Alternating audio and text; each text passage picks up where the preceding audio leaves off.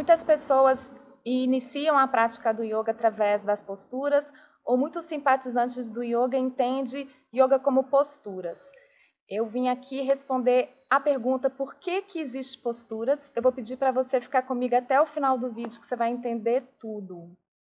Então, seguinte, as posturas, elas servem para conectar o corpo com a mente. Elas são uma ferramenta né, dentro das técnicas do yoga de ancorar a presença no corpo. Quando nós trazemos a respiração associado com o movimento, a gente consegue manter a mente presente no corpo. E o corpo, por natureza, ele é agitado. A natureza do corpo, ele tende a ter movimento. Então é como se a gente estivesse alimentando esse corpo, a gente dá comidinha para o corpo, para o corpo ficar calmo. E aí depois que a gente pratica e exerce tudo que o corpo precisa, ele se sente contemplado e acalmado para a gente entrar em meditação. Então, a prática do Hatha Yoga, que é o estilo do yoga que trouxe as posturas físicas, elas têm esse input do corpo. Quando a gente vai estudar a história do yoga, a gente vê que começou um pouco mais tarde, por volta do século XII, junto com a revolução tântrica, unindo corpo dentro da espiritualidade.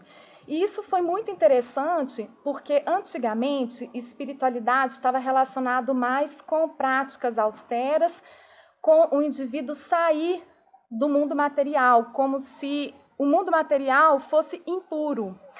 E com o input do Hatha Yoga, do movimento tântrico, ficou claro que a espiritualidade está no mundo material e nós vivemos no mundo material.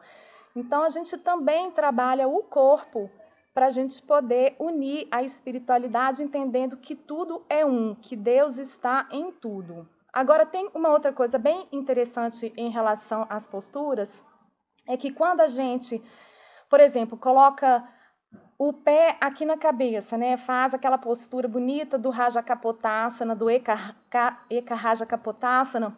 A gente conecta circuitos energéticos que estão no pé aqui na cabeça, né? Ou então na mão. Então é como se fosse um fio elétrico, é um sistema elétrico, quando a gente une os dois fios e cria uma polaridade energética.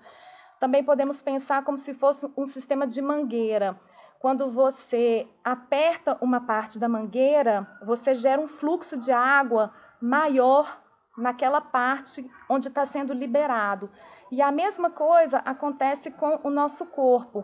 Então, as posturas, ela tem esse efeito energético de liberar nós é, emocionais, energéticos e físicos que nós acumulamos ao longo da vida e, portanto, circulando né, toda a energia, todo o sangue, todos os nutrientes, criando saúde e criando ordem energética.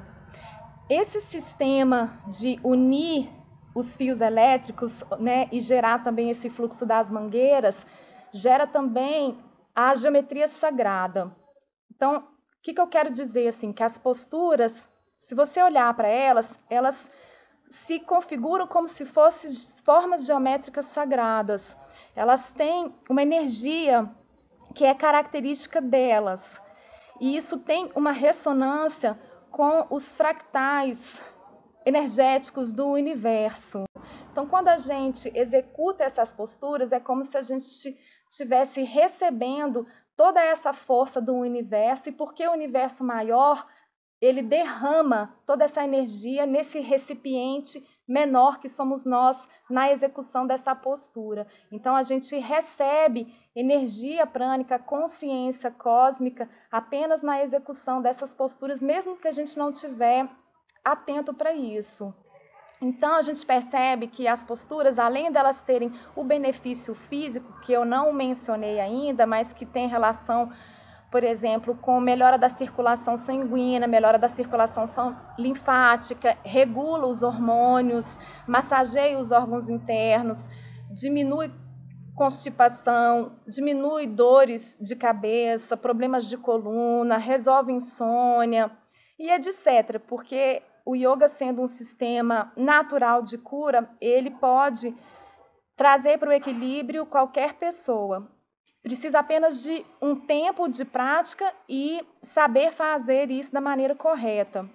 Então, além desses benefícios físicos, tem também os benefícios sutis que estão conectados com isso que eu falei da teoria da ressonância, da forma geográfica e dessa ligação do circuito elétrico e dos NADs que vão criando esse efeito psicoemocional, esse efeito prânico e que vai influenciar o corpo como um todo. E além disso, tem a parte espiritual, que é essa conexão com a presença.